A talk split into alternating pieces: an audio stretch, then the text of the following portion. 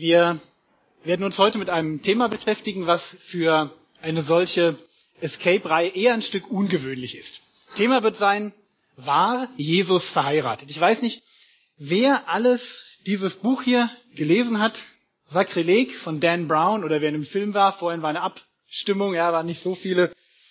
Naja, aber ich denke, die meisten von euch werden wissen, dass in diesem Buch eine ganze Menge Sachen stehen, die, naja, wenn sie wahr sind, dann uns Christen schon ganz schön zu schaffen machen müssen.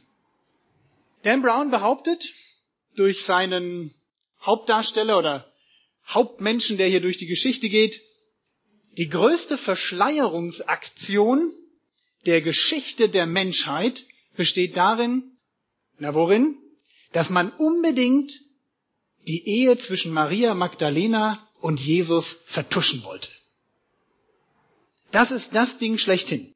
Und es heißt hier an einer Stelle auf Seite 329, das Christentum würde seiner ganzen Grundlage beraubt, wenn das rauskommt. Wenn man das so liest, dann denkt man sich, so als jemand, der ein Stück mehr schon weiß, naja, Mr. Brown, das ist vielleicht ein Stückchen zu dick aufgetragen. Ob Jesus jetzt verheiratet war, selbst dann so die anderen Sachen, die da so drin stehen, dass er Kinder hatte, dass das gleich das ganze Christentum in Frage stellt. Ich glaube, da können wir noch ein bisschen hin und her diskutieren. Wer mich fragt, wo es beim Christentum drum geht, dann geht es nicht um die Frage, war Jesus verheiratet oder war er nicht verheiratet, also war er Single oder musste er in der Lohnsteuerjahreserklärung dann immer dabei verheiratet, gemeinschaftlich veranlagt oder so ankreuzen. Das ist nicht wirklich im Zentrum des Christentums. Da geht es doch eher um andere Fragen. Da geht es um die Frage, wie gehe ich mit meiner Schuld um? Wie komme ich mit Gott ins Reine? Wie finde ich in diesseits der Ewigkeit eine Möglichkeit überhaupt mit Gott zu leben? Das sind wichtige und das sind zentrale Fragen, der, ja, der christlichen Lehre. Und trotzdem, ich bin ja nun so ein, so jemand, der, als er Christ wurde, gemerkt hat, dass man seinen Verstand nicht an der Garderobe abgeben muss, sondern dass man da eigentlich erst anfängt, richtig zu denken. Ich muss zugeben, es macht Spaß, auf so einer reinen, na halt Spaßebene, so ein Ding zu nehmen, so ein Roman, und ich werde ganz am Ende dazu sagen, dass das ein Roman ist. Ist vielleicht nicht allen Leuten klar. Manchmal hat man den Eindruck, Leute lesen das und sagen, das ist ein Sachbuch. Aber es ist ein Roman. So einen Roman zu lesen und zu überlegen, wo hat er denn die Dinge her, die er da behauptet, wie passen die denn zusammen? Und was könnte ich, wenn mir jetzt jemand kommt und sagt, du hast das schon gelesen, was könnte ich dagegen sagen? Anderes Beispiel, ich sitze mit jemandem beim Abendbrot, er sagt, du, ich weiß alles über die Bundeslade. Sag ich, boah, ja, ich weiß, wo die ist. Na super, wo hast du denn das her? Indiana Jones, Teil 2. So ähnlich ist das hier auch. Man liest dieses Buch und Leute denken, boah, ich weiß jetzt alles über Jesus. Jesus war verheiratet. Und mir macht es Spaß, darüber nachzudenken, wie gut ist der Mann eigentlich? Und wie gut sind seine Argumente? Und ich möchte uns vier kurze Punkte bringen. Einmal möchte ich darüber reden, welche Argumente haben wir eigentlich in der Geschichte und auch in diesem Buch dafür, dass Jesus verheiratet war. Ich möchte dann die Frage beantworten, war Maria Magdalena nun die Ehefrau Jesu, ja oder nein? Dann möchte ich kurz drüber nachdenken, wie, wie ist denn die Kirchengeschichte so mit Maria Magdalena umgegangen? War das fair oder war das nicht fair? Hat man sie runtergeputzt? Ja, um da wirklich was zu vertuschen oder sieht das vielleicht in Wirklichkeit ganz anders aus? Und zum Schluss schauen wir noch einen kurzen Blick auf die Frage, ist das nun ein Roman oder was ist das eigentlich? Und da kommt dann auch nochmal die Frage hoch, Woher haben wir und eigentlich unser Wissen über Gott? Und wer schon mal mitdenken will, woher wissen wir eigentlich etwas über Indianer? Ganz ehrlich, woher wissen wir etwas über Indianer? Und ich wette, die Jüngeren unter uns wissen alles über Indianer von Pocahontas, die Älteren von Karl May und die ganz Alten wie ich, die haben noch diese Filme da, die in Jugoslawien gedreht worden sind, mit Old Shatterhand und Winnetou gesehen, Schatz im Silbersee und so. Da haben wir doch eigentlich unser Wissen über Indianer her. Und der heutige Abend dient dazu, sicherzustellen, dass wir unser Wissen über Gott nicht auf die gleiche Weise kriegen. Ich lese ein Buch und ich denke mir, boah, ich weiß alles über Gott. Und heute nehmen wir mal eine Aussage aus diesem Buch hier raus, war Jesus verheiratet und schauen uns mal die Fakten dagegen an. Erster Punkt. Argumente für eine Ehe Jesu. Wenn ich irgendwo nachschauen möchte, ob Jesus verheiratet war, wo suche ich zuerst? Naja, ich muss in den frühesten Dokumenten suchen. Und das ist nun mal ob es mir passt oder nicht, Das ist die Bibel. Taucht da Maria Magdalena auf? Klar, ist dabei. Sie wird sogar als eine sehr eifrige Jüngerin bezeichnet, also eine Frau, die Jesus nachfolgte, eine Frau, die Jesus diente mit, mit ihrer Habe, die also ihr Geld investiert hat, dass Jesus morgens sich ein Frühstück kaufen konnte. Ganz einfach. Die ihr Geld investiert hat, damit die Jünger abends wussten, wo sie unterkommen können. Eine Frau, die Jesus viel verdankt hat und die einfach aus Dankbarkeit Jesus nachfolgte. Das ist erst einmal der Befund in der Bibel. Sagt die Bibel etwas über die Ehe? Und da muss ich sagen, tut mir leid. In der Bibel finde ich nicht einen Vers, der etwas dazu sagt. Es gibt eher ein paar Hinweise, die dagegen sprechen. Und ich habe mal einen rausgeholt. Da stirbt Jesus am Kreuz. Er liegt im Grab. Maria Magdalena und einige andere Frauen sind tief betroffen. Man kann sich das vorstellen. Ich denke, ein Petrus hat das nicht so tief empfunden, dass Jesus gestorben war. Maria Magdalena schon. Und sie geht, sobald der Sabbat, also der zweite Tag vorbei ist, zu Jesus, zu diesem Grab. Auf dem Weg dorthin mit anderen Frauen überlegen sie sich noch, wie kriegen wir diesen Gigantostein, der da vor dem Grab ist, weggerollt. Sie wollen dem Leichnam die letzte Ehre erweisen. Sie kommen zum Grab und sie stellen fest, er ist auferstanden. Und Jesus begegnet Maria Magdalena. Und jetzt die Frage. Stellt euch vor, ich wäre tot. Und meine Frau Bärbel würde zum Grab kommen und sich überlegen, bah, er ist tot, wie kann ich, was soll ich jetzt tun? Und dann stehe ich leibhaftig vor ihr. Was sagt sie dann zu mir? Was macht sie dann? Also jede, was macht jede Ehefrau? Hä? Na komm, Larissa, du musst das jetzt wissen, du heiratest bald. Na logisch, du, du fällst ihm in die Arme. Hi, Schatz, das ist ja, du bist lebendig, wie kommt denn das? Maria Magdalena sieht Jesus und sagt, Rabuni, was heißt Lehrer. Merkt ihr was? Wenn da wirklich eine Ehe war, kommt das ausgesprochen distanziert drüber. Also wenn das eine Ehe gewesen sein sollte, dann möchte ich fast mit Jesus nicht verheiratet sein. Das ist eigentlich keine, keine Bindung zwischen den beiden. Ich will damit nur zeigen, das ist eine Geschichte. Im Neuen Testament wird man nicht fündig. Wenn ich Hinweise suche dafür, dass Jesus verheiratet war, sorry, null Stellen. Und deswegen muss ich Dan Brown ja auch helfen. Das weiß er ja. Ist ja nun nichts Neues. Also macht er folgenden Trick. Und wenn ich das jetzt sage, bitte, ich will den Roman nicht madig machen. Es geht mir nur um die Argumente. Werdet ihr nachher noch merken. Ich kann gut damit leben, dass das alles hier drin steht. Er sagt dann folgendes Argument. Und das ist das Beste, was er hat. Ich zitiere hier mal. Nach den Anstandsregeln der damaligen Zeit war es für einen jüdischen Mann praktisch verboten, unverheiratet zu bleiben. Ein zölibatäres Leben war nach jüdischem Brauch undenkbar. Das schreibt er hier. Stimmt das? Tut mir leid, stimmt nicht.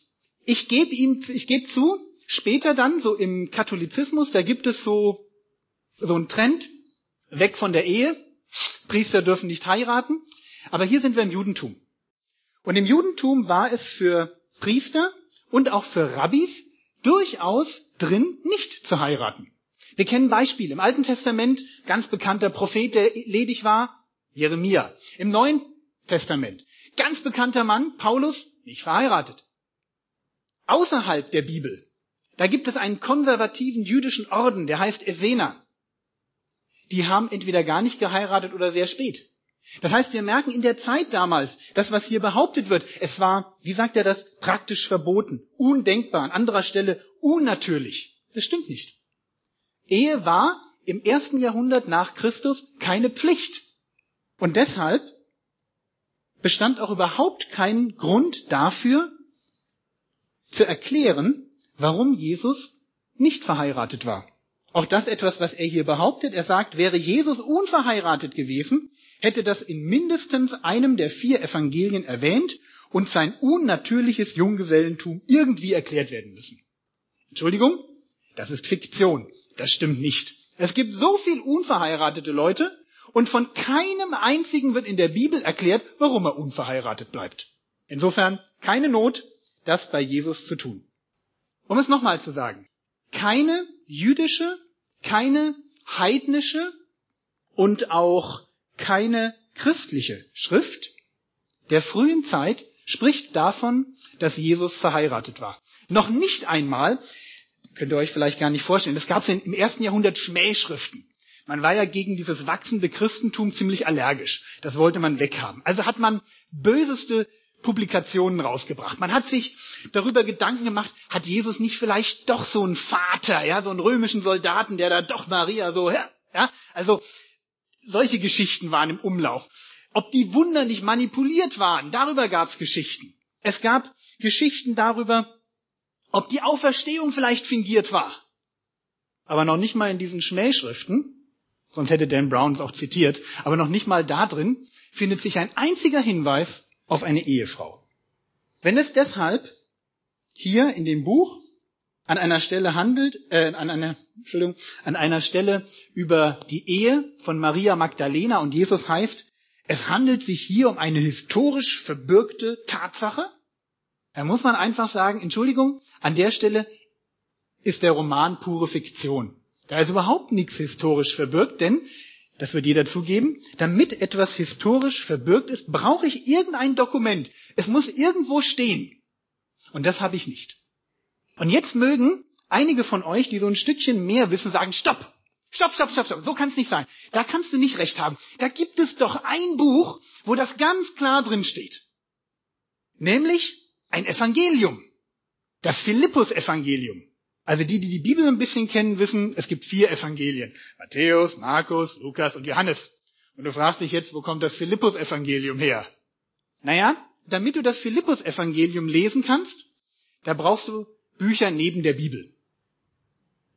In der Zeit nach Jesu, jetzt sage ich mal bis hinein die ganzen Jahrhunderte danach, ist eine ganze Menge publiziert worden, christliches und pseudochristliches. Und da sind Bücher entstanden, die nennt man Apokryphen. Apokryph heißt verborgen, verborgene Bücher. Uh, ja, wir hatten das vorhin. Verschwörungstheorien brauchen immer verborgene Bücher, sonst funktionieren die nicht. Die sind natürlich nicht verborgen, sonst könnten wir nicht lesen, aber die soll, klingt schon besser, wenn man sagt verborgene Bücher und nicht Bücher, die jeder lesen kann. Und es gibt im Umfeld des christlichen Glaubens auch solche Apokryphen. Das sind Bücher, die sind irgendwann entstanden und da gibt es dann eben auch das Philippus-Evangelium. Also wenn euch das interessiert und euch das Neue Testament nicht reicht, das ist dann sowas hier, ja, also frühchristliche Schriften. Das sind dann 1400 Seiten. Und ich sag euch, das ist ein bisschen anstrengend. Also, du kannst das gerne lesen und wenn du sagst, es ist der einzige Grund für mich, nicht an Gott zu glauben, dass es diese Schriften gibt, dann lese ich es auch mit dir. Aber ich bereite dich schon mal drauf vor. Es macht wirklich keinen Spaß. Und gerade das Philippus-Evangelium macht relativ wenig Spaß. Also, Philippus Evangelium. Bevor wir uns die eine Stelle anschauen, die Dan Brown in seinem Buch zitiert, so viel vorneweg. Das Argument ist blöd. Eigentlich Blödsinn. Weil, wann ist das Philippus Evangelium entstanden? Ungefähr zwei, dreihundert Jahre nach Jesus. Das ist der eine Punkt. Es hat also mit der Frage, ob Jesus verheiratet war, schon lange nichts mehr zu tun. Und das zweite, ist es denn eine christliche Schrift? Und da muss man sagen, naja, nur so halb. Also wirklich nur halb. Es ist eigentlich eine Schrift, die man der Gnostik, und das ist durchaus keine christliche Strömung zuordnet. Das sind Leute, die sind ganz anders drauf als das Neue Testament. Und ich gebe jedem, der, der sagt, das glaube ich nicht, einen Rat. Hol dir den Text vom Philippus-Evangelium, nicht viel, 20 Seiten. Gibt's im Internet kostenlos, einfach runterladen. Ich kann es dir geben. Und lies das Markus-Evangelium, das ist etwa genauso lang. Lies die beiden nebeneinander und du wirst sehen, hä? Was ist denn das? Also ich verspreche dir, das wird deine Reaktion auf das Philippus-Evangelium. Nichtsdestotrotz, Dan Brown behauptet oder lässt seinen, seinen Hauptdarsteller behaupten, beim Philippus-Evangelium handelt es sich um eines der frühesten Dokumente der Christenheit. Entschuldigung, das ist falsch. Es ist ein spätes Dokument und wie gesagt, es hat überhaupt eigentlich nichts mit Christentum zu tun. Und trotzdem macht ja das Spaß. Ja? Ich versuche ja, was gibt's denn wirklich? Schauen wir uns mal an, was denn das für ein Zitat ist, was hier, was ist das, Seite 337, was hier gefunden wird. Und jetzt müsst ihr euch vorstellen, hier in der Geschichte ist es so, die Sophie, die damit rumzieht, die kriegt jetzt das gezeigt. Das ist nun der Text, woran alles festgemacht wird. Und das liest sich dann so. Gib mir mal das Zitat bitte. Also, Ich lese euch das mal vor. Das steht im Philippus-Evangelium. Ähm, bevor ich das vorlese, muss ich sagen, es ist ein bisschen gefaked. Also, das kommt so rüber, als sei das eine, ein Zitat aus einer Stelle. Das stimmt nicht, deswegen habe ich es unten einfach mal zusammen. Es sind zwei Stellen, die Dan Brown zusammen gemacht hat, ohne es uns zu sagen. Außerdem hat er das, was davor und danach steht und nicht zu seiner Theorie passt, weggelassen. Also ist ein bisschen gefaked und glatt gebügelt, aber ist ja auch ein Roman, das darf er ja. Das ist jetzt nur für uns interessant. Wenn wir einsteigen und sagen, ist das ein Argument? Das muss man wissen. Also, was steht da? Und die Gefährtin des Erlösers war Maria Magdalena. Christus liebte sie mehr als seine Jünger und küsste sie oft auf den Mund. Die Jünger wurden darüber erzürnt und verliehen ihrer Enttäuschung Ausdruck. Sie sprachen zu ihm, warum liebst du sie mehr als uns? Also über Ehe steht da noch nichts, aber es kommt ja schon irgendwie dem Ganzen nahe und deswegen lassen wir uns an der Stelle einfach noch ein bisschen den Text anschauen. Also ich habe ja schon gesagt, es ist ein bisschen glatt gebügelt. Dan Brown schreibt dazu oder lässt dann wieder hier jemandem was sagen, nämlich seinen Herrn Tebing.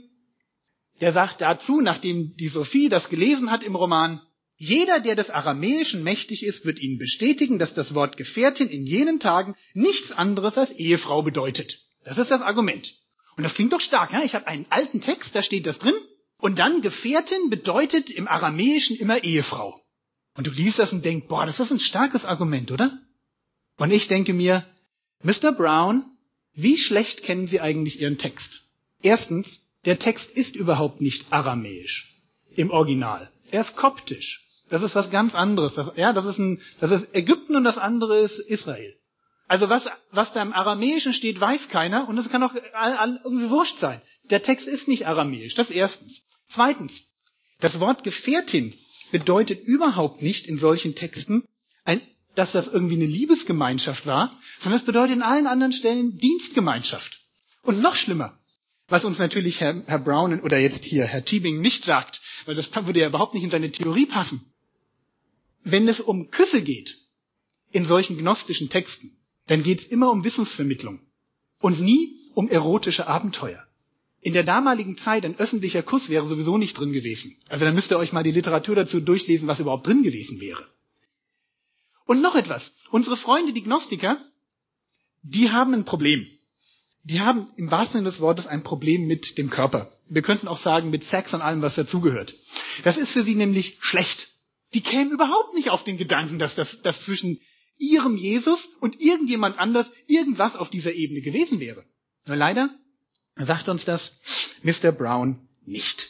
Und deswegen gilt wahrscheinlich, was ich hier an Zitat habe von einem Herrn Hunzinger, Klaus Hunno Hunziger, also Klaus Hunno ist schon interessanter. Also Klaus Hunno Hunziger, Religionswissenschaftler, Qumran-Forscher, der sagt über solche Stellen dann Folgendes. Und es soll sich niemand angegriffen fühlen, ich fand das nur lustig. Die Leute sind von einer solchen religiösen Ahnungslosigkeit, dass sie jeden Blödsinn glauben und auf, dem Leim, und auf den Leim gehen. Gegen Argumente kann man wissenschaftlich argumentieren. Gegen pure Fantasie hat man nichts entgegenzusetzen. Das ist wie der Kampf von Don Quixote gegen die Windmühlen. Ich glaube, das ist der Punkt.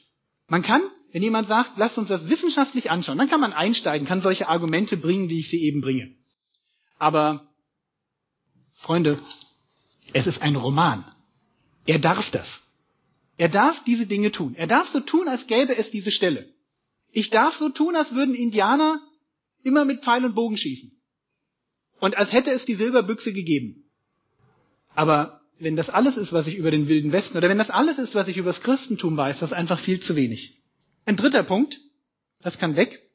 Natürlich ist auch Mr. Brown sich darüber im Klaren, irgendwie habe ich nichts, ja. Ich greife da so mühsam an drei Strohhalme, aber im Neuen Testament finde ich gar nichts und danach, also ja, also bis auf dieses Philippus-Evangelium gibt noch so ein, so ein halbes anderes Evangelium, das will ich euch jetzt ersparen. Da ist noch weniger drin.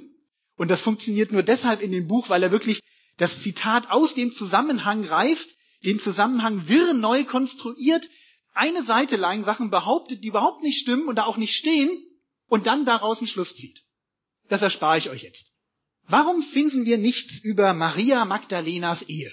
Dan Brown behauptet, na ist doch klar. Ist doch völlig klar. Die Kirche hat das ja auch nie gewollt. Da lief jahrhundertelang eine Unterdrückungskampagne. Und da sind Quellenmaterial ohne Ende verschwunden. Naja, Naja, Verschwörungsgeschichten verkaufen sich gut. Das Problem ist, ich kann nicht gegen Quellen, die verschwunden sind, argumentieren. Weil du hast sie nicht und ich habe sie nicht und ich weiß nicht, was ich dazu sagen soll. Aber eins kann ich sagen. Es wird behauptet, die Kirche hätte Maria Magdalena versucht, so groß mit Hut zu machen. Eine Prostituierte, eine ganz üble Sünderin. Und da muss ich Mr. Brown widersprechen. Das hat die Kirche nie gemacht. Es ist andersrum. Wir schauen ins Neue Testament hinein. Und was sehen wir? Die große Sünderin Maria? Ich bin da irgendwie nicht fündig geworden. Was ich finde, ist Folgendes. Und an der Stelle stimme ich Mr. Brown mal zu. Irgendwie war Jesus doch ein Feminist. Aber man kann machen, was man will. Ich würde, würde das nicht so weit ziehen wie heute, aber bin auch nicht der, der übertriebene Freund von extremem Feminismus, weil ich glaube, dass Frauen da mehr drunter leiden, als sie Vorteile haben von. Aber Jesus war ein Feminist. Und man merkt das an vielen Geschichten. Er spricht mit Frauen. Und denkst dir, äh? in der damaligen Zeit, ihr müsst, ihr müsst das irgendwann mal, wenn ihr Lust habt, lesen. Da gibt's eine Geschichte von einem Rabbiner, der trifft eine Frau, die Frau eines anderen Rabbiners, und fragt sie nach dem Weg. Da mault die ihn an und sagt, weißt du nicht, dass Rabbiner mit Frauen nur so viel reden müssen, wie es unbedingt nötig ist, jetzt die Frage kürzer fassen können. Das ist die Zeit. Und Jesus nimmt sich Zeit für Frauen. Seine Jünger haben damit ein ziemliches Problem. Er überhaupt nicht. Er lässt es zu, dass Frauen ihm nachfolgen, seine Jünger werden. Auch für die damalige Zeit eine absolute Ausnahme. Er lehrt sie, er will, dass sie lernen. Absolut fantastisch. Er heilt sie. Er kümmert sich darum, dass Frauen in einer besonderen Weise herausgehoben werden, wie es für die damalige Zeit absolut ungewöhnlich war. Ein Beispiel. Frauen waren als Zeugen vor dem Gericht nicht zugelassen. Jesus schert sich einen Dreck drum. Wer ist der erste Zeuge nach der Auferstehung und wen schickt Jesus los, damit die Jünger mitkriegen, ich bin auferstanden? Eine Frau. Das, da liest man so drüber in unserer Zeit, aber in der damaligen Zeit, hey, warum, was machen die Jünger denn da? Was macht denn Gott an der Stelle? Kann er sich nicht jemanden Mann aussuchen? Nee. Also ja, kann er schon, will er aber nicht. Und so kommt Maria Magdalena im Neuen Testament nicht als die Böse rüber, sondern eigentlich als die Gute. Und das, was hier behauptet wird, eine jahrhundertelange Diffamierungskampagne hätte sie ganz klein gemacht, das stimmt eigentlich auch nicht. Also war Jesus verheiratet? Nein. Nicht nach dem, was wir wissen. Darf dann Dan Brown sowas trotzdem schreiben? Ja, das darf er. Weil da steht irgendwo Roman oder Thriller. Entschuldigt, er darf hier reinschreiben, was er will. Er ist ein bisschen, er ist ein bisschen fake dabei, weil er vorne schreibt, ähm, unter Fakten und Tatsachen sämtliche in diesem Roman erwähnten Werke der Kunst und Architektur und alle Dokumente sind wirklichkeits- und wahrheitsgetreu wiedergegeben. Da hat er sich meines Erachtens ein bisschen weit aus dem Fenster gelegt. Aber lassen wir das durchgehen. Das ist ein Roman. Und wenn ich einen Roman lese, dann möchte ich Fiktion lesen. Deswegen ist dieses Buch voller Fehler. Hier sind hunderte von sachlichen Fehlern drin. Das fängt mit so Banalitäten an wie, dass, ich habe einfach mal zehn Stück rausgeschrieben. Ihr könnt mitschmunzeln. Da heißt es auf Seite 26, die fahren durch Paris und der Duft von Jasminblüten weht ins Auto, aber der Roman spielt im April und Jasmin blüht erst im Juli, August. Darf er das schreiben? Darf er schreiben. Oder dann heißt es im Louvre 800 Sicherheitskameras, alle Attrappen. Ja, sagen wir mal fast alle. Also wenn du im Louvre was klauen willst, sei vorsichtig, weil gut 200 sind scharf. Und dann, wenn er es gelesen hat, dann fallen dann die Gitter runter links und rechts und schließen den, den Dieb ein. Auf die Gitter musste warten, die gibt's nicht. Darf er das trotzdem schreiben? Natürlich darf er das schreiben. Oder Leonardo da Vinci. Fast alles, was hier drin über Leonardo da Vinci geschrieben wird, ist falsch. Hunderte, heißt es dann, von Auftragswerken hätte er für den Vatikan hergestellt. So viel waren's. Ein einziges. Überhaupt gibt es von Leonardo da Vinci heute nur noch 17 Bilder. Und wisst ihr warum? Weil der Kerl unzuverlässig war bis zum geht nicht mehr. Der hat Sachen nicht zu Ende gekriegt. Also von den 17 Bildern sind vier nicht vollendet. Merkt ihr was? Ja, hunderte von Werken. Er war der Topstar für den Vatikan. Und dann liest du nach und sagst, ein Werk. Überzeugt nicht wirklich, oder? Darf er das? An der Stelle kann man sich's überlegen. Oder dann, dann philosophiert er über, wie GPS funktioniert. Boah, da hat dann der, der hält so einen Sender, ja, und der gibt dann immer den Satelliten da oben im All die, die Position durch. Ich will ja nicht drüber streiten, dass wenn er wirklich so einen Sender hätte, der Sender ungefähr zehnmal so groß hätte sein müssen heute. Nur dass mit dem, dass der Sender diesen Satelliten anfunkt, entschuldigt, das funktioniert nicht, weil das System geht gerade andersrum. Der Sender funkt mich an. Der hat überhaupt keine Möglichkeit, ein Signal zu empfangen. Darf ich das schreiben? Na, wenn du es glaubst. Darf ich schon. Und so geht das hier einfach weiter. Die Tarotkarten. Ein Spiel aus 22 Karten. Entschuldige, es sind 78. Und nicht nur das, alles, was darüber an Erklärungen gebracht wird, ist einfach falsch. Ja, was soll man sagen? Das Beste. Das, das Beste ist die Zahl Phi. Darüber schreibt er, hm, das ist die harmonischste Zahl im Universum. Und dann lässt er seinen Helden da philosophieren und sagen, ja, das Verhältnis der männlichen und weiblichen Bienen, einem Bienenstock auf der ganzen Welt entspricht immer genau dieser Zahl 1,618.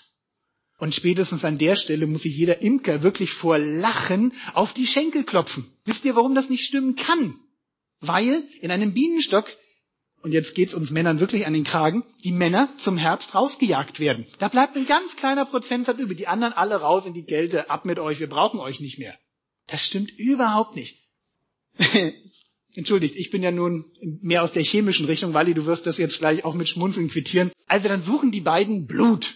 Nehmen einen UV-Strahler, kennt man ja von CSI und so, ja, da machst du also Blut, ja, und dann wird das Blut fluoresziert dann boah, da ist eine Blutspur. Louvre, oh, ähm, wenn die das wirklich probiert hätten mit dem UV-Strahler, wäre gar nichts passiert. Weißt du warum? Du brauchst Fluorescein-Lösung und Wasserstoffperoxid und musst vorher damit die Stelle behandeln. Und erst dann funktioniert es. Und die hatten wir leider nicht dabei. Ist das schlimm? Nein, ich glaube, es ist nicht schlimm. Ich muss sagen, es ist lästig. Aber es ist ein Roman. Und wenn du auf solche Sachen reinfällst und wenn du sagst, jetzt glaube ich das, dann ist das nicht mein Problem. Ärgerlich wird's, wenn er behauptet, dass Jesus erst auf dem Konzil von Nicea zum Sohn Gottes gemacht wurde. Das ist ärgerlich, weil da sage ich, das ist Volksverdummung. Und dann sagt er auch noch, boah, das war eine Abstimmung, die war ganz knapp. Da sage ich erstens, war Jesus schon immer der Sohn Gottes, soweit man zurückgeht, das haben die Christen immer schon geglaubt und immer schon geschrieben. Und zweitens, da fand schon eine Abstimmung statt, die haben sich über das Thema aus, ausgesprochen. Wisst ihr, wie knapp die Abstimmung war, von der er sagt, boah, das war ganz knapp? Die Abstimmung war 316 zu 2 dafür. Finde ich nicht so furchtbar knapp. Naja, und lustig wird's, wenn der gute Mann dann einen Düsenflieger in einen Hangar reinfliegen lässt und dann manövriert er und kannst du dir vorstellen, was passiert, wenn ein Düsenflieger in einem Hangar mit Düsen an manövrieren will? Du willst nicht da drin sein. Kein, kein Pilot im Vollbesitz seiner geistigen Kräfte würde das auch nur im Ansatz probieren. Hier drin funktioniert es. Ich habe den Film nicht gesehen. Wird's im Film auch gemacht? Ja? Ja? Also das ist pure Tricktechnik. Und wenn du das wirklich probierst, jedes freistehende Ding, jedes so ein Buch, ja, warst du mal hin, auch nur irgendwie nah an einer Düse dran, das wird ein Geschoss, das schlägt dir einfach den nächsten Grundpfeiler weg. Wenn du dazwischen stehst, dann, dann fliegt das einfach durch dich hindurch. Das kannst du nicht machen. In einem Roman kann man es machen. Und jetzt könnte ich weitermachen. Ich könnte euch hunderte von Beispielen bringen, wo dieses Buch Sachen behauptet, die einfach nicht stimmen. Ob das nun, was weiß ich, ist. Hier vorne, ja, dieser, das ist ganz lustig. Da heißt es doch ganz am Anfang, der Prieur de Sion, der Orden der Bruderschaft von Sion, wurde im Jahr 1099 gegründet und so weiter und so weiter. Wisst ihr, wann er gegründet wurde? Es ist, es ist schon eine Art Verein. 1950.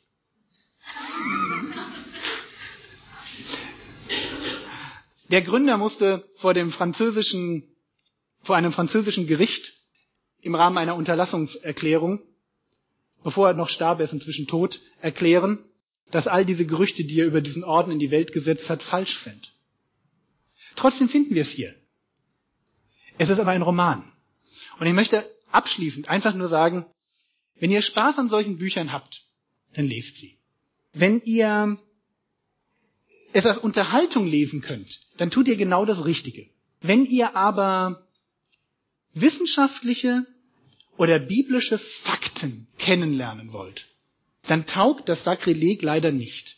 Dann müsst ihr Originalliteratur lesen. Und da lade ich euch ein, wer immer das möchte, biete ich euch an, gerade auch den Gästen, wer Lust hat. Also ich lese gern mit Leuten in der Bibel und wir können mal in der Bibel schauen, was steht wirklich drin. Und nicht, was wird hier in einem Buch der Unterhaltungsliteratur darüber behauptet. Nachher ist noch genug Zeit, da können wir auch drüber reden, wenn noch Fragen da sind, wie ist es damit, wie ist es damit, wie ist es damit. Ich will gerne alles erklären. Wenn keine Zeit mehr ist. Wir haben draußen so ein kleines Büchlein, das kann man sich mitnehmen. Da stehen schon ein paar Sachen drin. Wer etwas mehr Geld ausgeben will, was ich ganz schön finde, weil es auch nur fünf Euro kostet, von Michael Kotsch, Sakrileg, geheime Evangelien, dass Sie auch schnell lesen. Da steht auch eine ganze Menge drin. Und da gibt's auch so ein bisschen Hintergrundgeschichte, wie kam es zu der Entstehung des Buches. Mein Wunsch ist, dass wir so das mitnehmen. Die Tatsache, dass es ein solches Buch gibt, ist durchaus kein Angriff an unseren Glauben. Es ist nur ein Angriff auf unseren Intellekt, mehr nicht. Und wenn wir ein bisschen nachdenken, dann können wir uns über all diese Fragen, die hier behandelt werden, ein eigenes gutes Bild machen. Und genau das sollten wir tun. Und in dem Sinn möchte ich noch am Schluss beten. Vater im Himmel, wir wollen dir danken dafür, dass du uns einen Verstand gegeben hast, dass wir nachdenken können. Wir wollen dir danken dafür, dass du dafür gesorgt hast, dass wir die Bibel haben, dass wir in der Bibel lesen können, dass wir auch darüber hinaus einfach eine ganze Latte von, von Büchern und von wissenschaftlichen Arbeiten haben, die immer wieder bestätigen, dass dein Wort wahr ist. Und ich möchte dich darum bitten, dass durch diese Diskussion über das Buch Sakrileg viele Menschen ins Nachdenken kommen, viele Menschen sich auf die Suche machen nach, den, nach dem Ursprung des christlichen Glaubens, sich nicht so leicht für dumm verkaufen lassen und veräppeln lassen, wie das vielleicht jetzt in dem Buch passiert, sondern dass da eine ernsthafte Auseinandersetzung, Nachdenken stattfindet und Menschen wirklich zu dem Punkt kommen, dich als ihren Herrn und Heiland anzunehmen. Dass das, was wirklich wichtig ist und was wirklich das Fundament ausmacht, dass das in ihren Herzen groß wird. Gib doch du dazu Gnade. Amen.